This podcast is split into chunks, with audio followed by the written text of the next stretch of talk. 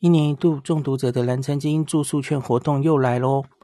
今年的时间，请大家拿笔记下来哦。九月二十号星期二中午十二点，很重要，再说一次哦。九月二十号星期二中午十二点，理论上是半个小时到十二点半，可是今年跟去年一样是有限量的哦。限量是残酷的哦，它以去年的经验，大概会在几分钟内结束，所以请大家一定要注意时间，把闹钟设好。详细的方法，请大家看 Podcast 前面的文章连接，其实是原本的文章，因为多半都没有什么变动。那我这里跟大家讲，只有三个变动哦。第一个，今年一张从七千五涨价成七千八，可是它其实已经连续两年都没有涨价了哦。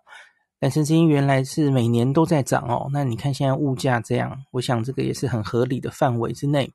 那第二个不同是，今年因为这两年疫情通常会有点变化，所以今年就直接啊。这个效期延长哦，这张有效期限可以到一百一十三年十二月底哦，那两年多的效期，那所以比往年都在延长哦。那第三个就是今年只限用信用卡结账，没有了 ATM 转账哦，所以请注意，大家一定要准备一张好用的信用卡。那我们就下礼拜二中午见喽。我这里想进入下一个议题了。那个美国现在是 BA.5 就 b i v a l e n 基于动物实验，那当然他还有说基于同样是双价疫苗的 BA.1 的少数经验，然后还有之前这个单株疫苗这个 mRNA 疫苗已经行之有年，打了这么多的经验哦，那所以他们觉得现在这个东西虽然只有动物实验，可是就如同每一年的 influenza 流感疫苗的换株啊。它其实也就是换株，然后它在动物实验做出来，OK，其实就就够了嘛，吼，就每一年的换株。所以我看这个从 FDA、CDC 的专家 Director，还有 Dr. Fauci，其实大家都口径一致是这样解释的嘛，吼。那可是我想问两位，你们觉得现在这个疫苗就在美国，我们只说美国，基于动物实验就让 BA.5 的这个疫苗，吼，这这是几只动物啊，吼，那就直接让。定了一点七亿剂，哈，让美国人民都都直接打下去了，哈。你们会不会对于这一个 EUA 有有一点不安？还是你觉得已经时间到了，我们大概这样做是没有什么问题的？来，谁先讲？叶斌先讲好了，因为叶斌在美国。嗯，好的，我我个人觉得呢，这个是有挺大的问题的，呃，就是说，一个就是说安全性，一个有效性，然后最后一个就是现实的一个角度。啊、呃，最大的问题呢，其实就是现实的角度。你可以想象一下，你定个一点七亿剂，这个没有关系的，你可以定多少都可以，你可以定十七亿剂，你可以定一百七十亿剂，你把全世界疫苗都买了都没有关系啊。但问题是，你要最后有人愿意去打，是吧？那么美国这里呢，本身大家接种的热情就是已经非常非常低了啊、你那个而且是越来越低，就是说你打那个第三针的人其实已经非常少了，你第三针已经少了很多。啊、然后呢，呃，你到第四针，就是五十岁以上符合标准去打第四针，可能就只有三分之一的人，就是绝大部分人是符合的，你很少，但很少有人去打。嗯、呃，是同样的问题，就是说换到你换一个疫苗，到底有多少人来打？啊、那么本来理论上来说呢，如果你换一个，呃，那么你可能会让人有点热情，为什么呢？人家可能会觉得，哎呀，现在都不是那个原始株了，是吧？你换一个，那么他还愿意去打，啊、但问题是。你现在来了一个，相当于有有一个陷阱在那，就是说有一个 caveat，就是说什么呢？啊，我们虽然换了一个 Omicron 的疫苗，但是我们这个疫苗没有做过人体实验，是吧？呃，就是说这个疫苗确实没有做过人体实验。再怎么说，你你你也只能承认这个确实没有人体实验，是吧？那那人家还愿意去打吗？可可能那个热情又没了，说不定还更少一些，是吧？呃，这是一个最大的问题啊，呃，因为这个是一个绕不过去的一个问题。啊、呃，然后另外一个呢，就是呃，实际的有效性有多大的差异？呃，这也是一个很很大的问题。就是说，呃，虽然呢，你你可以就是说，我们确实有很多未知啊，是吧？那你这个东西你不可能完全知道到底有效性啊、到底有多好，持久性到底有多久，是吧？持久性呢肯定是不知道了，因为刚刚啊、要换嘛。呃，但问题是，呃，你要稍微有一定的一个合理的预期。我们现在对于这个 BA.4/5 呢，到底怎么样？几乎就是可以说没有太多数据。你看那几个老鼠真的能得出在人体里面有效性是怎么样的吗？呃，是不可以的，是吧？呃，然后你理论上来说，你要让大家去接种这个疫苗，那你肯定要把它说得好一点，是吧？那比如说美国这里有说，哎，它应该还能防 infection 什么的，呃，确实有这样的一个说法，或者想办法往那里靠啊。但是真的可以吗？我我觉得这个是可可能是有问题的。你如果是那个 BA four five，根据那个老鼠做出来，辉瑞那个做出来最好是吧？莫德纳那个做出来没什么区别，跟那个 BA one，啊，它哪怕就比 BA one 呃再高个两三倍，针对 BA four five，现在流行正好 BA four five。啊，那么中和抗体滴度就高了两三倍，比那个原始株可能在 BA one 如果比那个原始株高个一点多倍，那么再乘一乘，可能也就是三四倍这样的水平。呃，三四倍的水平能不能带来就是说我可以防感染？呃，我我觉得是非常可疑的。特别随着时间推移，你那个呃增加的抗体还掉下去了嘛，是吧？啊，你这个有效性上也很难说清楚到底怎么样。嗯、呃，安全性上呢，理论上来说确实呃问题不是很大。呃，但是呢，就是说我们的安全性要和有效性结合在一起看。为什么？就是说，呃，你这里面有一个收益和风险的差异，是吧？呃，你的收益到底在哪里？当我们有效性不是那么明白的时候，呃，你这个安全性的评估也会比较困难。呃，因为这个其实在那个 FDA 的会议上提出来比较多，就是说心肌炎、心包膜炎，呃，它的分子机制到底是什么？如果理论上来说，它是所谓的一个 molecular mimicry。啊，那么就是说，哎呀，不知道为什么这个 spike 蛋白呢，就是嗯，和一些人体的它那个正常蛋白有一定的类似性，然后在极偶然的罕罕极罕见百万分之一的情况下，啊，你确实有可能因为这个相似性诱导了一些自身免疫的反应，最后表现为心肌炎，啊，表现为一个心肌炎这样的一个炎症反应，啊，那么确实理论上有这样的可能性，啊，但问题是如果是 molecular mimicry，那么我现在把这个蛋白稍微改一改。改成奥密克戎这个样子，你是增加还是减少？这个就没有人知道了，是吧？因为这个东西你，你确实还是呃，确实是有一定的呃未知因素在那里面啊。你那个心肌炎，如果你这样改过抗原之后，是增加是减少啊？我我们 确实是也也很难说啊，没没有人知道。我们经常在说啊，你看那个第三针应该比第二针少一些。那么它有些数据库里面显示是少一些，有些数据库里面显示好像也也没有差异特别大，是吧？那个呃，然后呢，你还跟那个就是接种的间隔，它有很多变量在里面啊、你现在把它抗原换一换呢，又增加一个变量，你这个是不是很大的风险？不是很大的风险啊、但是呢，这个也涉及到一个收益风险的评估，因为你收益不是很明确，你这个风险毕竟还是呃存在在那里，是吧？啊、那那就很难去评判啊、但最主要就是说，这样换了之后呢。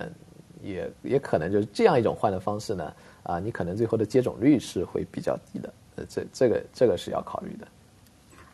我这里插题一下，等一下我再让叶医师回哈。那个虽然说，比方说我担心这个换珠之后安全性的问题，可是你要实际一点嘛，因为比方说心肌炎，它可能是十万分之一的几率，所以我不可能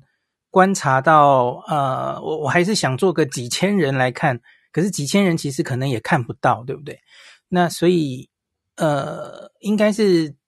只要他像之前我们让这个疫苗可以往下到别的年龄，是采取也许是个几千人的免疫桥接，我就让它过了，对不对？然后有一定的安全性，都都差不多，跟我们在大人看到差不多，其实也就让它过了嘛。那像是心肌炎或是甚至 AZ 疫苗那种哦比较稀有的副作用，也只好在上市之后。就是大量的打下去之后的安全性来追踪，对不对？我我自己是觉得这里的话，大概也没有办法强求齁。那可是就是完全没有经过动物实验，就直接让它哦，这还是 EUA 哦，因为大家知道我们每一年的流感疫苗之所以可以这样换株，是因为我们已经累积了今年累月的资料嘛。那它每一次。这个每一年换了株，然后不管换什么株，那个抗体生成，然后它后续还是真的都可以防重症。那我们在动物实验看到的抗体是跟人身上还有后续的效果是 correlate，是是很好的一个 surrogate marker，这些我们都掌握了。那可是问题是，他们就直接跟流感比。我的疑问就是，像那个 那个那谁，Eric Topol 也是这样说啊，他说。新冠也不是流感病毒啊，那我们每年打的流感疫苗是蛋白疫苗为主，它也不是 mRNA 平台啊，所以可以这么理所当然的转换过去吗？换株的这件事情哦，那他们有辩护说，其实在这个换株上面，我们其实 mRNA 疫苗也累积了一些经验嘛，就是去年的贝塔，今年出的 BA one 哦，那现在做第三个，那前面其实累积了大概一千多人的经验，觉得安全性跟抗体好像都可掌握，所以他们觉得很有把握，应该是没问题。可是我不知道，就是两位对这样子的换株的说法，可不可以完全买单这样子？所以我我这边是持比较乐观一点点的态度。好，然后首首先我们看这个 Autumn Booster，就是这个所谓的这一次的年底的这个疫苗的 boosting，其实它针对的是其他国家的。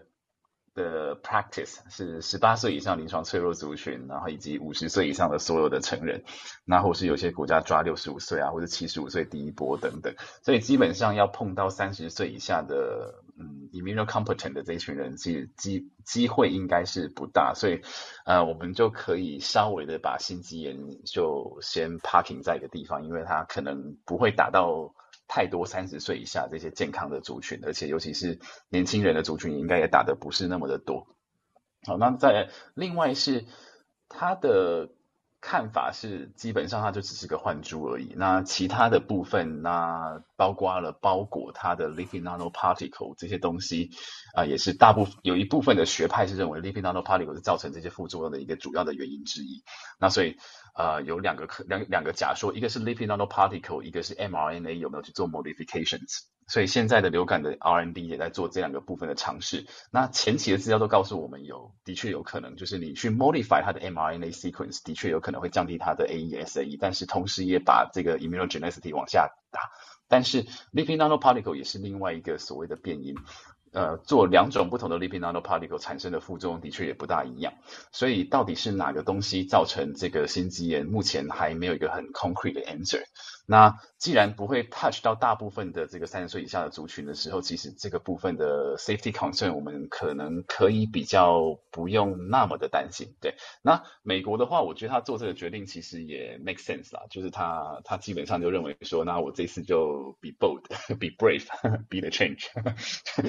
也就是说，那那我就找一个离这个 circulating variant 最近的这个东西打下去，那也许可以帮我把。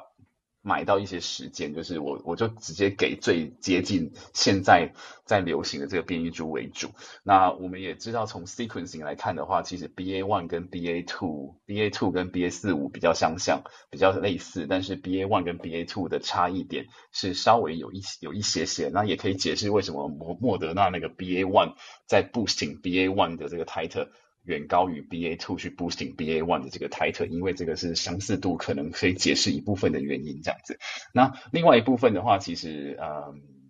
只能点到为止，就是毕竟辉瑞跟莫德纳都是美国的药厂，所以嗯嗯，这大概是这个是可能另外一个 possible 的 reason。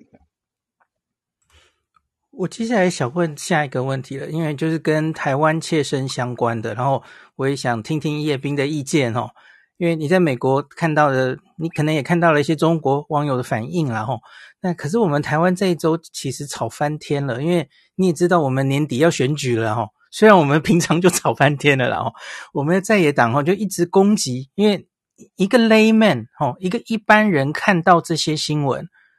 很正常的，他一定会想说。你看，美国通过了一个 BA 五的疫苗啊，那明明有 BA 五的双价疫苗在，那我们现在台湾，我跟叶斌更新一下哈，我们台湾现在大概是全世界最晚的吧哈，BA five 的疫情才刚刚升温，就是这几天准备哦，已经破四万，又又要升温一波了哈。可是其他世界各国 BA five 其实大概都过去了嘛哦，那。早就过去了，然后其实烧的没有很厉害，这样除了日本之外，那所以台湾变成面临我们马上面临的是 B A five 那可是结果国家去买了一个 B A one 双价，然后 明明美国有一个 B A five 可以用哦，那这个好像是变成一个其他国家大概没有面临的问题，其他国家反正 B A 五已经过去了，那可是我们正疫情要起来，所以就很容易。国政府就被攻击了，就是你们真无能哦！明明有 BA 五可以买，你故意去买 BA one，这折腾大家，打了可能又比较没效，这样。那 叶斌，你觉得这个说法合不合理？假如你是处在台湾的状态哈，我们应该努力去争取到 BA.5 的双价疫苗来打，然后因为这是我们还正要流行起来的病毒株嘛，这个想法合不合理？我我觉得是这个是不合理的。为什么？就是说，呃，可能在 Nature 上面吧，有有一篇文章，它应该是先在一个就预印版上发了一篇文章，啊、呃，它这样在模拟，就是说你这里面的一些中和抗体滴度的差异啊，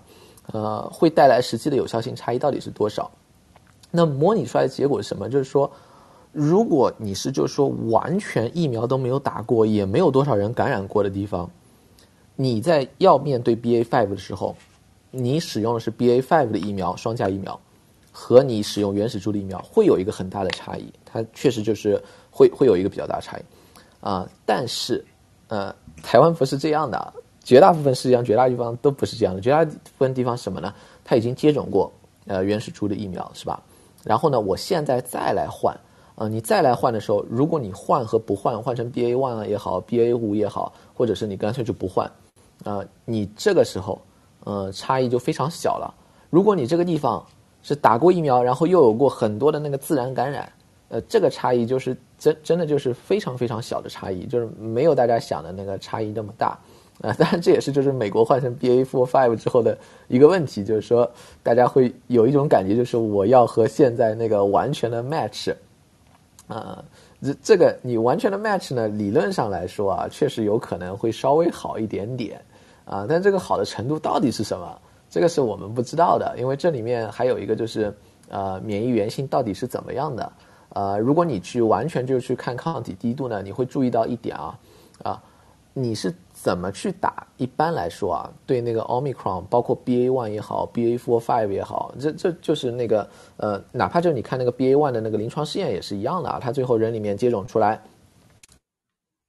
呃，单价也好，双价也好。呃，像莫德纳打双价，呃，辉瑞打单价或双价，啊、你最后刺激出来，呃，免疫反应最强的是什么？还是那个野生型病毒，它那个就是抗体滴度是最高的，BA.1 的抗体滴度还是会比比那个野生型低一点。啊、呃，为什么有这种差异？可能就是说这两个它本身的，呃，这两个 spike 蛋白稍微有一点氨基酸区别，最后导致它免疫原性会有一点区别。那个 BA，呃，Omicron 它那个免疫原性就是稍微低一点儿。啊、你换成 BA one 也好，换成 BA five 也好，啊、呃，虽然你可能跟现在的呃新的病毒株更贴近，啊、但是这个贴近程度可能没有改变啊、它这个免疫原性上的一些差异。那么你最后的滴度呢，可能也不可能跟原始株啊、去完全相提并论，你还是会稍微低一些。啊、你拿到的疫苗最后，无论你换与不换，啊、你换 BA one 也好，换 BA five 也好，啊、这个疫苗，啊、怎么样都不太可能说我可以防感染啊，这个这个是不太可能的，呃，都是呃或者就是说你防感染可能在短时间内有一定的作用，它有效性可能最后转换出来说老实话百分之七十百分之八十防感染有效性啊，已经是非常非常好了，呃都不一定有，然后你过个一两个月呢，可能就已经到百分之五十以下了，是吧？啊，你真正希望做到它是有一个比较好的防重症的有效性，然后这个防重症的有效性呢，希望能够延迟的比较久，比如说延迟个五六个月。啊，那么你就今年就这样过了，你到明年的时候你再去打个 boost，那是到明年再去说了。啊，而且呢，这里面可能最最需要呢，也是就是说，比如说是六十岁以上，或者是有基础疾病，或者五十岁以上，啊，然后有基础疾病，啊，是是这样一个情况。呃，你换成那个你，因为呃 BA four five 的一个问题就是说，现在可能谁都买不到啊，因为它那个供应量是有限的。嗯、之前大家呢都在生产那个，就是从今年年初开始啊，其实他们都在生产什么呢？呃，生产那个 BA one 的那个疫苗，呃，那么它是 manufacture at risk，啊、然后等到六月份，那个 FDA 说我们要换成那个 BA four five，那他们现在去换的话，那么它其实也是六月份才开始开始生产，是吧？那到现在也就是三个月时间，它生产出来的，那美国不还订了什么一点几亿剂嘛？那它那个连那个一点几亿剂其实都还没生产完，是吧？啊，你要先把那里供货，呃，要很多供货完，所以呢，你可能你要拿到 BA four five 呢，其实是比较久的一个事情了，啊，但也也没有太大必要，你你很有可能就会发现没有没有太大区别，啊，因为美国这里现在开始有些人去打嘛，但实际打人可能会非常少啊，啊，但可能过几个月有跟踪数据的话，你会发现，呃，差异跟其他国家最后看到结果不会差太多的，这个这个不会有太大区别的。那叶医师怎么看这个？我们 在野党一直攻击哈，怎么不去买 BA 五比较好的伞？要先用这个破伞这样子？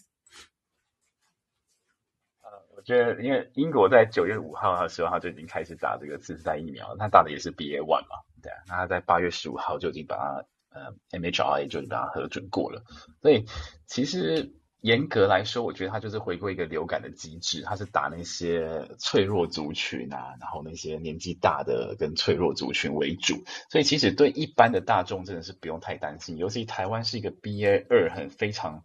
严重感染过的一个国家，所以真的是不需要那么的担心，因为 BA 二跟 BA 四五真的相似度不是那么的低，所以 BA 四跟 BA 四五跟 BA 二真的是蛮类似的一个东西。那如果我们不相信的话，其实我们就看一个 BA2 最严重感染过的国家丹麦好了。然后我们去看它的流病曲线图就很清楚了，就是在去年的去年年底跟今年年初，它有一波非常严重的一小波的 BA1，然后之后有一个超级大的像海啸式似的这个 BA2。那当然，这个海啸式的 BA2 也没有造成他们太多的高超额死亡，因为他们年纪大、脆弱族群都已经打好打满了，所以也就也就大家都没什么事情。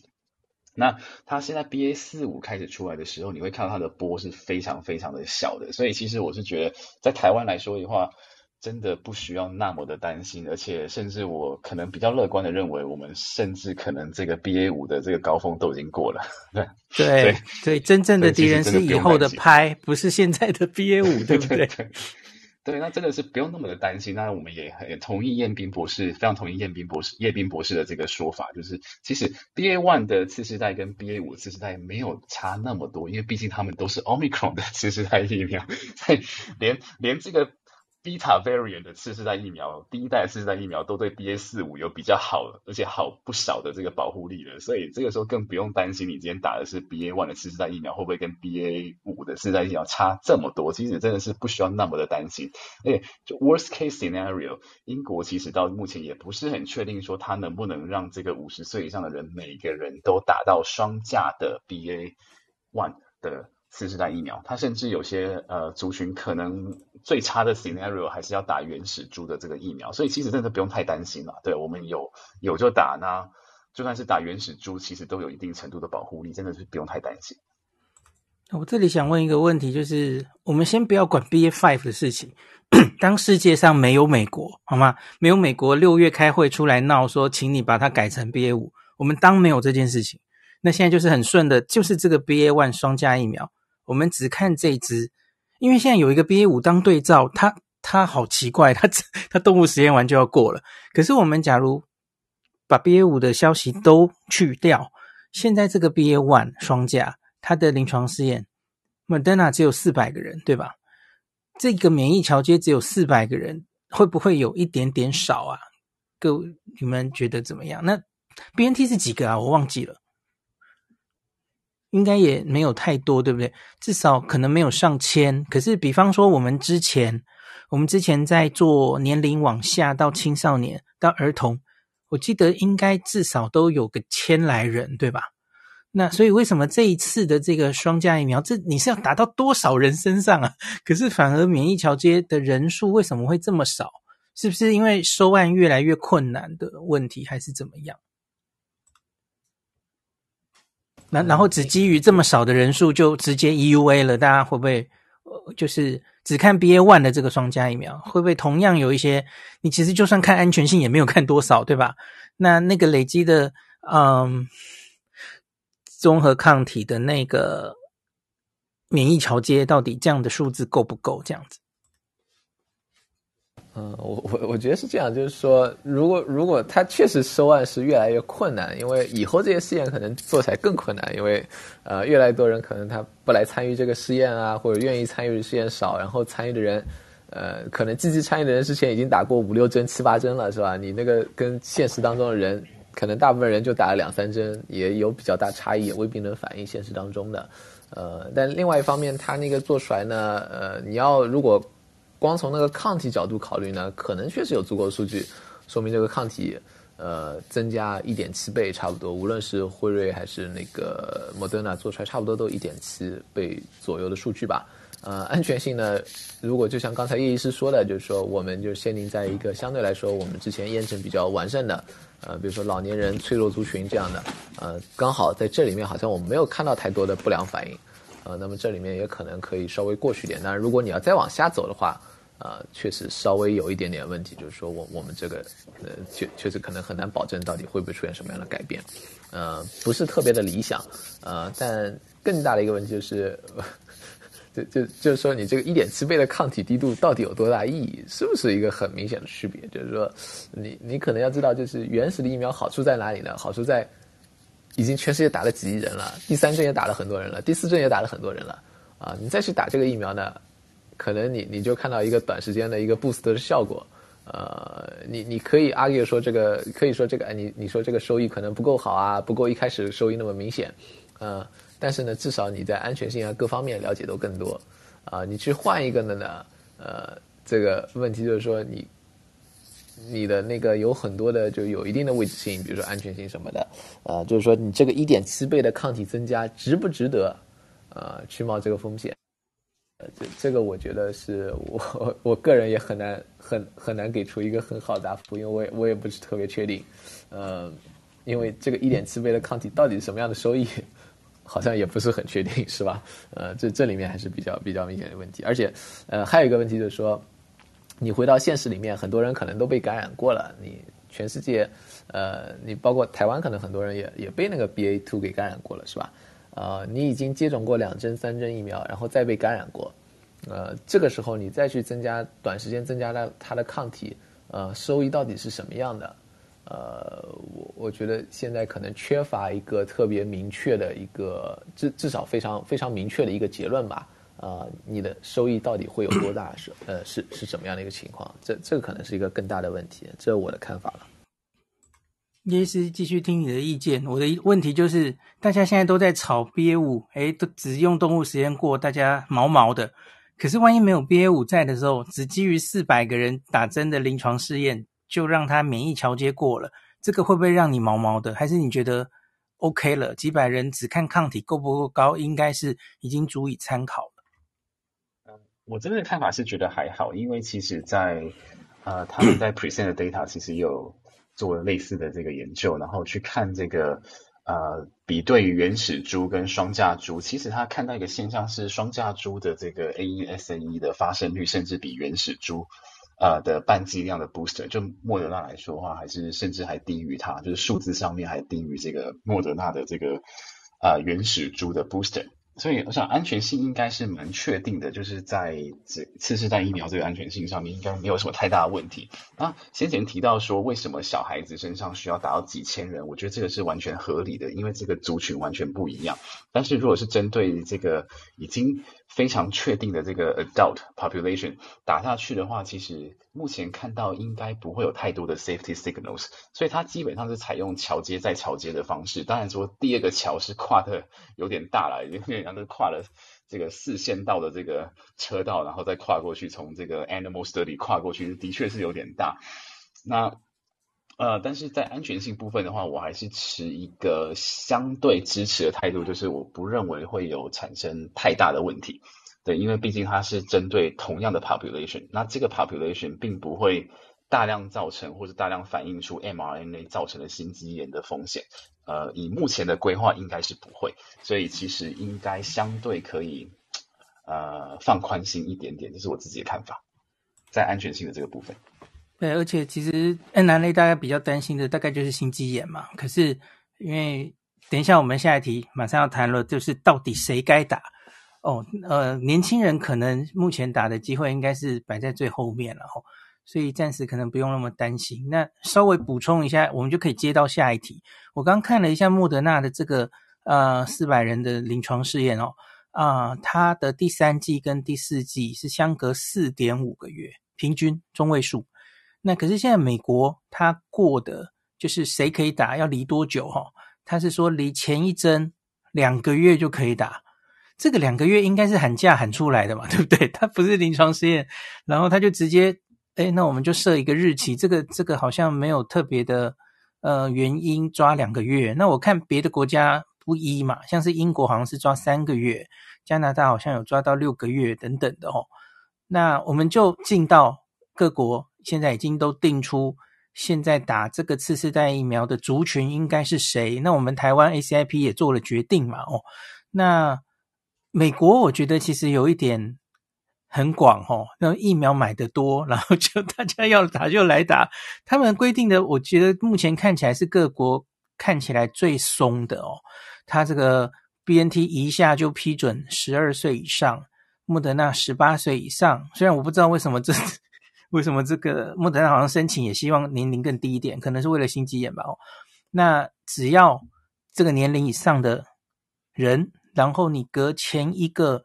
疫苗。哦，第三针、第二针都可以，已经两个月了，他就让你打这个次世代，这大概是我看到最 rough 的了吧？哦，那可是叶医师刚刚也有讲，那个英国其实主要还是年长者跟长照机构的人，然后或是免疫有问题的人。那我们台湾也是分两组嘛，哦，基本也是走这个路线了，哦。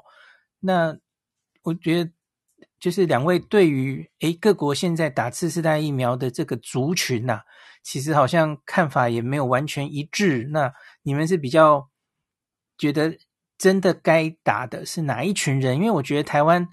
没想到疫情已经这么久了吼，还在陷入那种我们怎么好的疫苗、新的疫苗都买不到，然后好像没买不到都是最好的疫苗，然后大家就很焦虑，自己打不到。可是是不是真的急迫？可能比较会有好处，打到这个次世代疫苗的人？没有那么多，我们先听，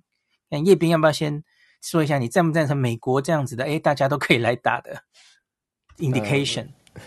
美美美国这么做呢？其实他，我觉得他是就是觉得他的一个想法就是说，呃，如果我做人群限制呢，呃，有很多人想打他打不了，他觉得这是个问题，呃，那么干脆就不做人群限制，你们想打都来打，呃，他认为这样呢可以让他更快的。啊，把这个疫苗推广到更多的人，他他是有这样的想法，呃，然后你看他虽然两个月啊，但是像美国这里面绝大部分人啊，离上一针接种远远超过两个月了，呃，他唯一留两个月的一个原因呢，可能是因为就之前不是允许过就五十岁以上去打那个第四针嘛，啊、呃，有一批人可能做这一针打得比较晚的话，啊、呃，那么你让他如果等的时间比较久，他可能要等比较久，然后这批人呢又相对比较脆弱的，所以呢，他干脆设个两个月。那如果你这群人里面真的有人特别想打这个疫苗，那么你可以马上去打，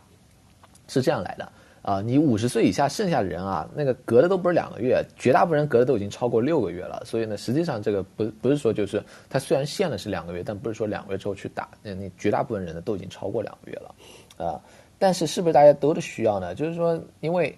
这个疫苗到底能用来干嘛？呃，这这我是觉得比较关键的。呃，如果你的疫苗是一个防重症的疫苗，但是你不防感染的疫苗，呃，那么你要看那个谁的重症风险高了。你很多人他现在年轻人打过两三针疫苗，又已经被感染过了，呃，你哪怕不打这个疫苗，他感染了之后也是一个轻症的反应，是吧？甚至是无症状的。啊、你打了这个疫苗，呃，可能还是一个你你还是会被感染，那么还是轻症或者是无症状，啊、这个收益就是非常不明确的了。啊、比较关键的可能是就是说。呃，重症风险比较高的人，因为这个疫苗相对来说啊，它防重症的概率应该是非常非常大的，会会有很好的作用，是吧？嗯，防感染的作用，这这个真的就是，呃，只能只能说是一个比较理想的，自己在那儿想它那个防能够防感染，啊、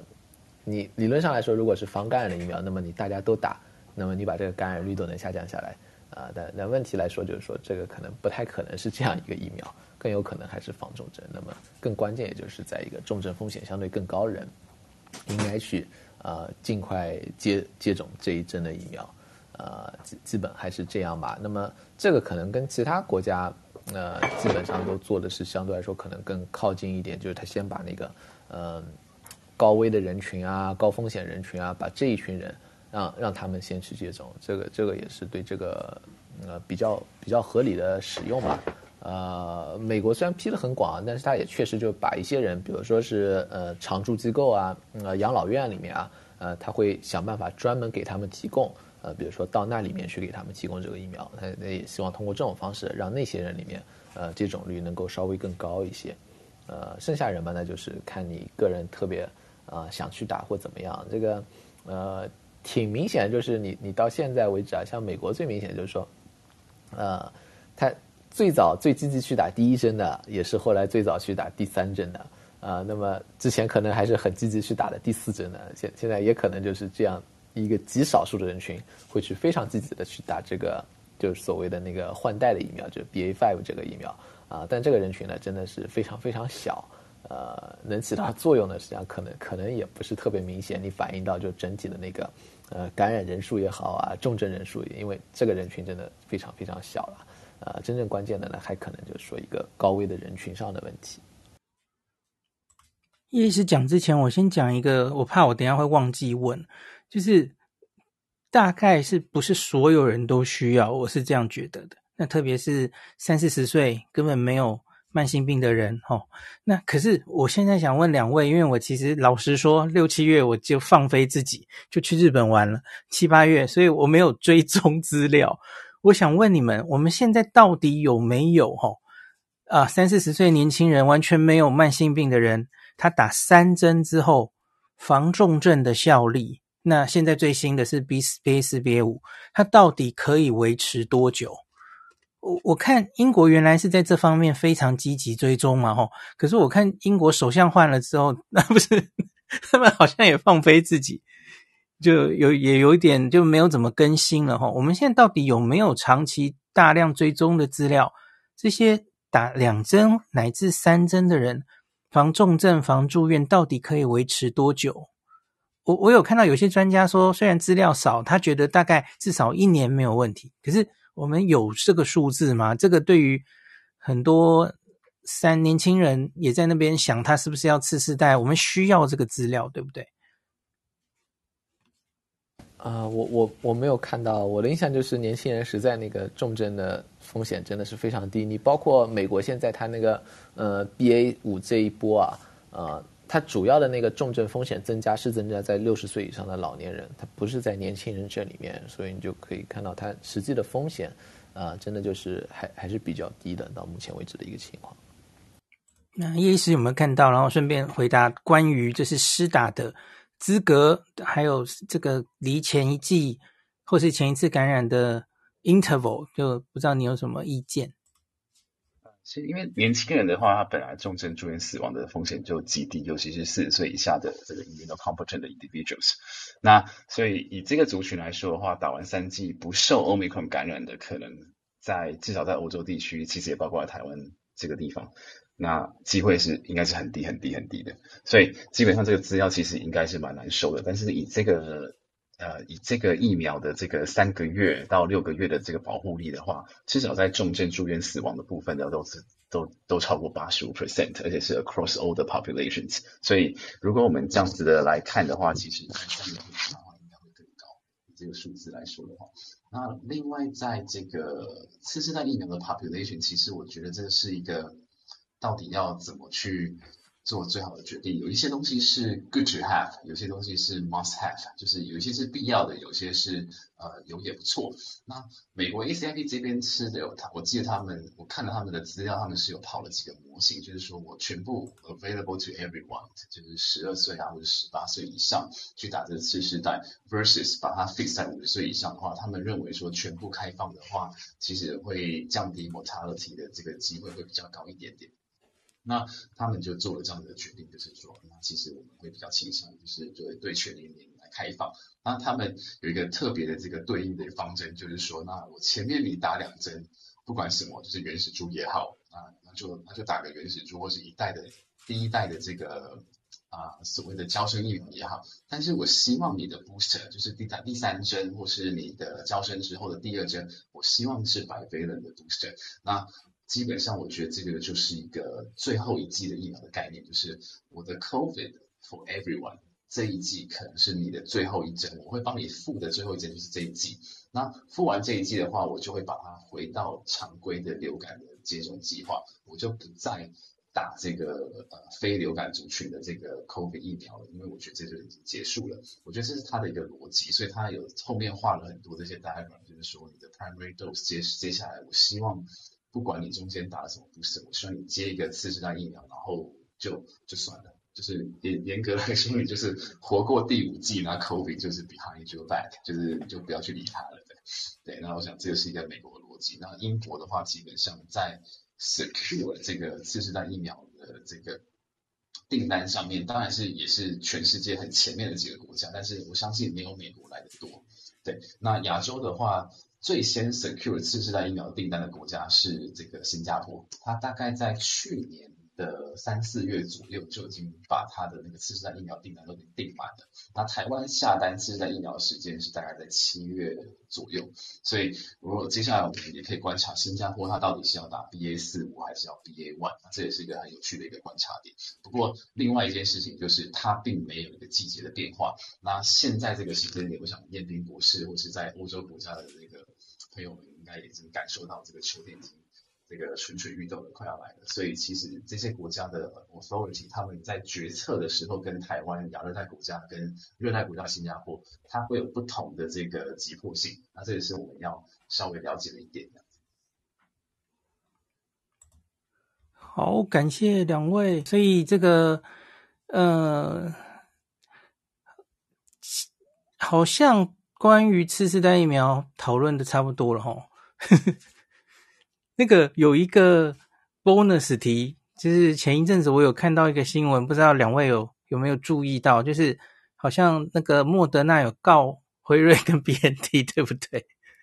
这跟今天讨论题目没有关系啦哦。那可是我我我去稍微爬书了一下哦，其实不只是莫德纳告他们，那其他的一些像是什么德国的小公司，他们也有互相告来告去这样子哦。对。关于这件事情，你们有没有什么想要说的？为什么他们会选在这个时候，诶出手？莫德纳想要告 BNT 这样子，跟辉瑞？嗯、这这个其实就是那个他们企业的一个就叫那个知识产权 IP。呃，之前为什么不告呢？因为呃。一一般来说啊，就是你你实在没有什么东西，你像莫德纳以前都没做出什么东西，你去告他告赢了又怎么样呢？人家产品都没有，你也不会有赔偿金，是吧？那么后来产品逐渐出来的时候，这时候呢就会开始有这样的争论，就是说，哎，你的知识产权是我的，那么如果你做出来呢，你要给我分多少钱？嗯，很多时候这些也都不是希望人家产品下架啊，都是说我分多少钱的问题，呃。那么 mRNA 这里面呢，因为它这个东西呢，它其实知识产权呢比较复杂，它有比如说你用什么纸质来包裹，然后你的 mRNA 怎么来修饰，呃，甚至还有一个莫德纳去告那个辉瑞呢，他提出的结论结果什么呢？说啊，这个 spike 蛋白把这个 spike 蛋白用来做疫苗是我的专利啊，它是这个意思，是吧？所以呢，你就可以看到它有各种各样的专利在里面，那么也就经常会有这样的一个情况，就是说，哎呀，我觉得你是侵权了我啊，但是这里面呢，就是说那个。专利要有效呢，实际上真正有效专利呢是要被人家告过，然后法院说你这个专利是有效，那那是有效，因为你很多人都可以去申请专利，任何人都可以去申请，申请下来呢，如果别人告你，你这个专利法院认为是无效的，那你这个专利就没了，是吧？是是这样的，呃，他之前在 pandemic 里面，在大流行环境下面呢，呃，去告也比较复杂，因为你这个时候呢，你怎么认定你的损失金额是多少，或者说你肯定不能这时候说你你。我让辉瑞不生产是吧？嗯，这是不行的啊。那么现在那个莫德纳认为，我现在 pandemic 已经过去了，呃，我我就要跟你划清楚，就是说你到底你这个东西是我做出来的还是你做出来的，这个要划清楚。这个对他以后也很关键，因为呃，可能是以后关系到那个 mRNA 这一块儿，呃，它里面的那个呃知识产权到底是怎么样的，也也可能可以试一下，就是说他之前布局的那么多专利。啊、有多少是在法院上真法庭上面真的能站得住脚的，最后会被认可的啊、有多少是最后直接就那个就就没什么用的？呃，也也也是可以稍微理清一点。当然，其他公司也在告莫德纳，包括用它的纸质专利啊什么乱七八糟的。那个辉瑞和 BNT 应该也反诉莫德纳吧？一般都会最后反诉，然后要么就是 settle，要么最后就是看各个法院，呃，最最后会怎怎么样。呃，不会影响到这些产品，那最后有可能就是大家那个 cross licensing 啊，或者是稍微赔一点钱啊，或者呃支付一部分那个转让金什么的，呃，对对，普通情况来说没什么理，呃，没普通人没什么影响，呃，就最后把它那个知识产权稍微定格一下，就是说，呃，哪些东西是我发明的，哪些东西是你发明的，基本上就这样一个情况了。这里叶医师方便发言吗？你有没有什么秘辛？嗯我想每个药厂都有一个很强的 legal department。那那么为了要创造自己的 KPI，总是会有非常多的发想。对，那那这东西其实呃，原就追根究底，就是药厂很多的技术其实都是跟别人买的。那呃，很很长的时间也不。也就是，嗯，蛮常看到的现象，就是两个药厂可能跟同时一家公司去买它的技术，然后发展出两个不同的产品，那到最后就会开始很多的争执，就是说，那是我先还是你先，是我后还是你后？那这东西是我的发想还是你的发想？所以这东西其实在商业战争上面是永远不会停的。对，那我想我们这个就是，嗯。就是呃，就是继续看下去这样就好了。反正那个核心技术很多东西也不是辉瑞的，也不是莫德纳的，他们只是把它放在一起的公司，那去执行临床。一年一度中毒者的蓝橙金住宿券活动又来喽！今年的时间，请大家拿笔记下来哦。九月二十号星期二中午十二点，很重要，再说一次哦。九月二十号星期二中午十二点。理论上是半个小时到十二点半，可是今年跟去年一样是有限量的哦，限量是残酷的哦。它以去年的经验，大概会在几分钟内结束，所以请大家一定要注意时间，把闹钟设好。详细的方法，请大家看 Podcast 前面的文章连接，其实是原本的文章，因为多半都没有什么变动。那我这里跟大家讲，只有三个变动哦。第一个，今年一张从七千五涨价成七千八。可是它其实已经连续两年都没有涨价了哦。蓝橙金原来是每年都在涨哦。那你看现在物价这样，我想这个也是很合理的范围之内。那第二个不同是，今年因为这两年疫情通常会有点变化，所以今年就直接啊这个效期延长哦。这张有效期限可以到一百一十三年十二月底哦。那两年多的效期，那所以比往年都在延长哦。那第三个。就是今年只限用信用卡结账，没有了 ATM 转账哦，所以请注意，大家一定要准备一张好用的信用卡。那我们就下礼拜二中午见喽。